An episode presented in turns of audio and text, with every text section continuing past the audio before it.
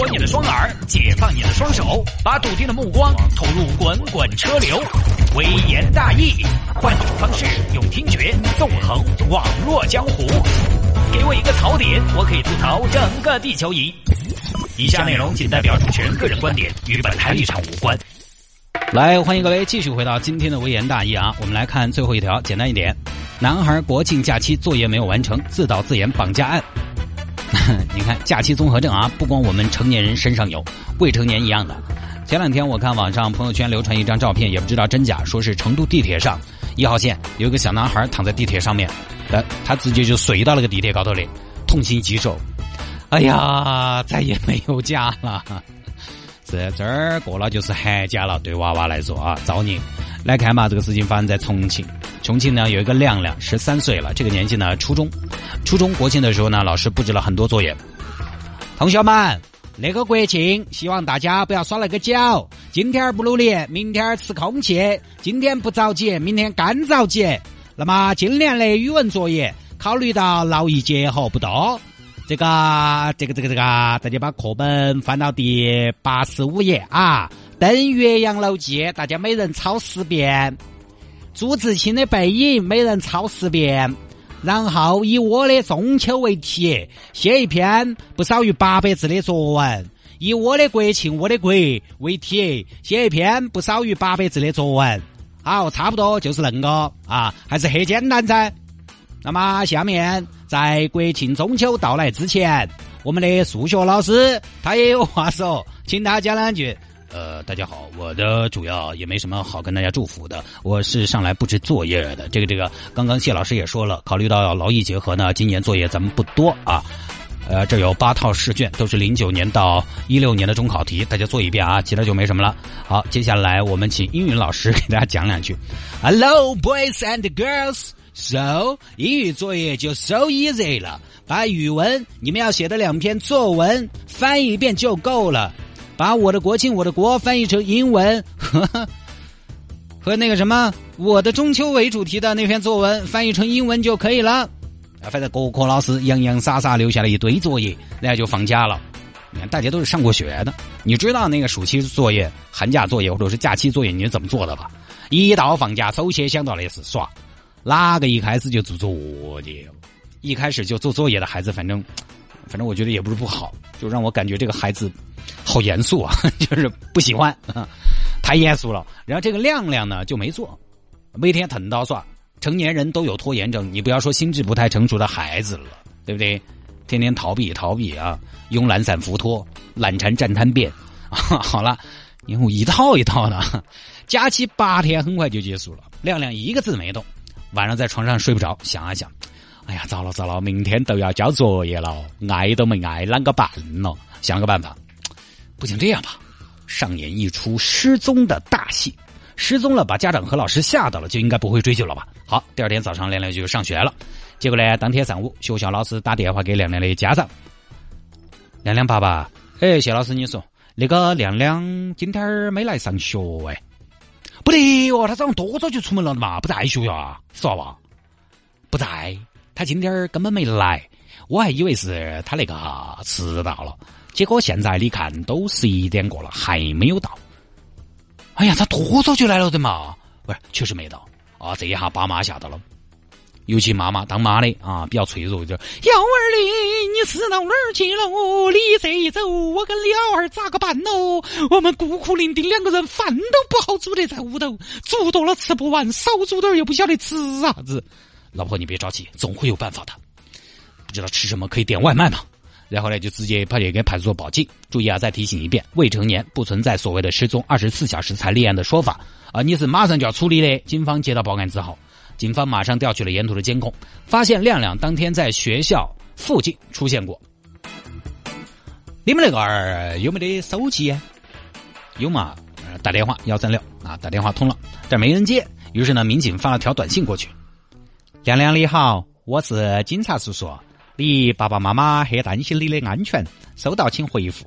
让那边很快就回过来了，啊，但是不是以亮亮的口吻回的，回的是你不管，他很安全，我只是想让他睡一会儿，我把他绑架了，今天晚上或者明天他都会醒过来。那你绑架他干嘛？你绑架他过去就为了睡一觉？收到短信，民警也很诧异。同志，那边说想让亮亮睡一会儿，不得哦，睡儿，对不对？遇到变态了哦。哎呀，现在所有的猜测都是多余的，分两头行动。这样，老刘，你派人到学校附近搜索；老谢，你跟我来，我们去吃饭。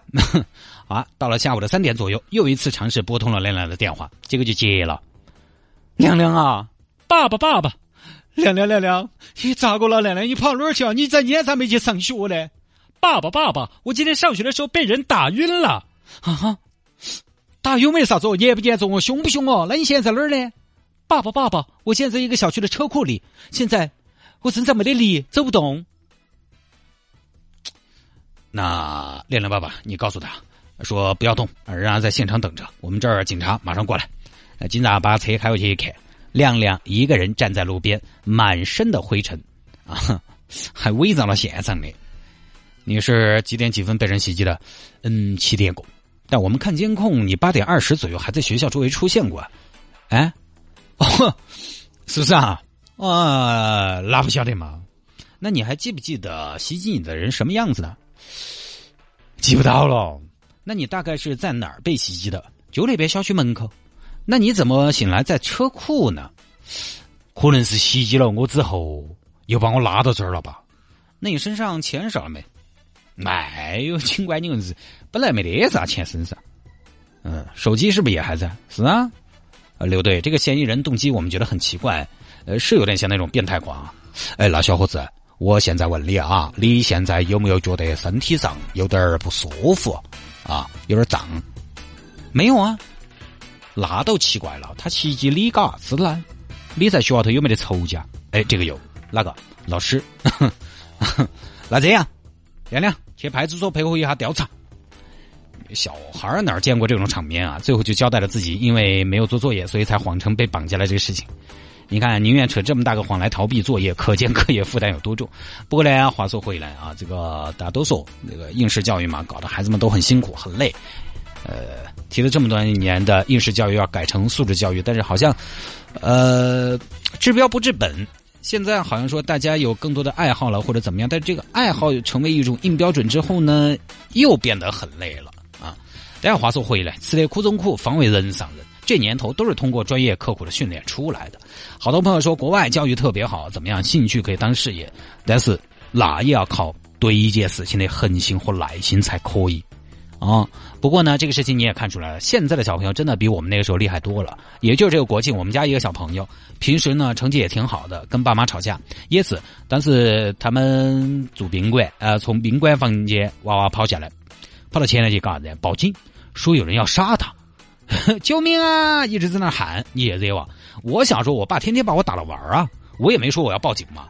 所以现在的孩子呢，他真的可知道维护自己的权利了。当然，亮亮这个不是维护自己的权利啊，他就是做得出来，为了这么一个小事情。